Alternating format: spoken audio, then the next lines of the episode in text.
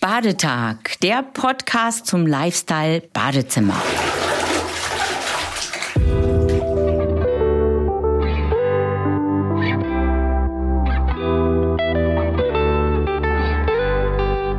Ja, Jens, ne, wenn man so hört Badetag, ich denke da so an sehr, sehr frühere Zeiten, vielleicht vor meiner Zeit, wo einmal die Woche Badewanne eingelassen wurde. Wasser kühlte natürlich ab. Erst der Papa steigt in die Wanne, dann die Mama und dann entsprechend die Kinder einmal so durch. Und das war's. Albtraum. Ich kann mich da aber auch noch dran erinnern. Ich war früher oft äh, irgendwo im Dorf eingeladen und durfte dann tatsächlich, was ich ganz toll fand, einmal die Woche zu einer Bäuerin, Nachbarin und da dann in die Wanne steigen. Ich möchte nicht wissen, wer da vorher schon drin gesessen hat. Also Vielleicht hast du ähnliche Anekdoten. Ja, also so habe ich den Badetag nicht mehr erlebt. Also bei uns war es wahrscheinlich in vielen Familien so der Sonntag. Ne? Die Kinder kommen in die Wanne, ähm, dann werden sie dann nacheinander abgeschrubbt. Dann gab es einen warmen Frottemäntel und dann gab es noch das Abendbrot und man durfte vielleicht noch irgendetwas sehen. Ne? Äh, bei uns war es Sonntag, Montag begann die Schule wieder. Also das war, der Tag war sowieso schon wieder Sonntag, immer ein bisschen schwierig für mich. Ähm, in der Tat, bei Familien war es ja früher so. Ähm, interessant auch die Reihenfolge, meistens der Vater zuerst und die Kinder oder die, die Dame des Hauses als letztes.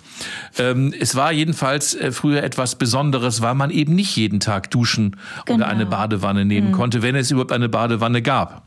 Und du hast äh, gerade erzählt von früher, ich kann mich erinnern von Erzählungen allerdings nur, dass mein Urgroßvater einmal die Woche in eine Badeanstalt gefahren ist, wo er dann in einem öffentlichen Bad ein Bad nahm, denn zu Hause gab es eben keine Wanne oder kein großes Bad.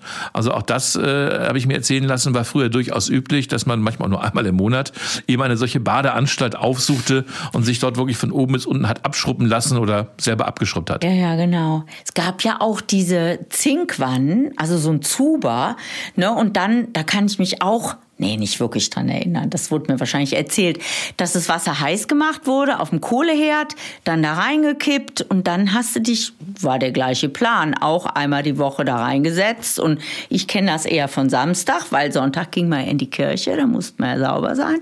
Ne, aber dass dann auch so Generationen peu à peu da alle in die Wanne stiegen. Und vielleicht hat man danach noch Blumen gegossen oder abgewaschen oder keine Ahnung. Also nachhaltig war es sicher, aber ich glaube, auf den Komfort eines modernen Badetages, den wir im Grunde genommen jeden Tag genießen können, wollen wir nicht verzichten. Und in der Tat, warmes Wasser, äh, wer das täglich zur Verfügung hat, ist ein Stück Luxus. Wir nehmen es als selbstverständlich Total. hin. Aber äh, nicht nur in der historischen Vergleich, auch weltweit, das ist schon etwas ganz Besonderes. Mhm. Und ich glaube, nur wer es mal vermisst hat und wer es nicht erlebt hat oder das im Campingurlaub oder irgendwie auf Reisen nicht dazu kam, weiß, äh, wie schön das ist und freut sich darauf. Ja, ja, genau. Wir haben ein Haus in den Bergen Bergen und sind äh, da auch lange, lange Zeit ohne überhaupt Wasser ausgekommen. Und im Winter haben wir uns im Schnee gewälzt und uns abgeschrubbt. Und das war ein Riesenspaß auch für die Kinder. Passt jetzt nicht ganz zum Thema Badetag, aber war unsere Variante, äh, ein Bad zu genießen in einer anderen Form. Auf jeden Fall, das Bad ist etwas Besonderes. Der ja. Badetag ganz besonders. Und das ist eigentlich äh, Grund genug, äh, ihm auch einen Podcast zu widmen.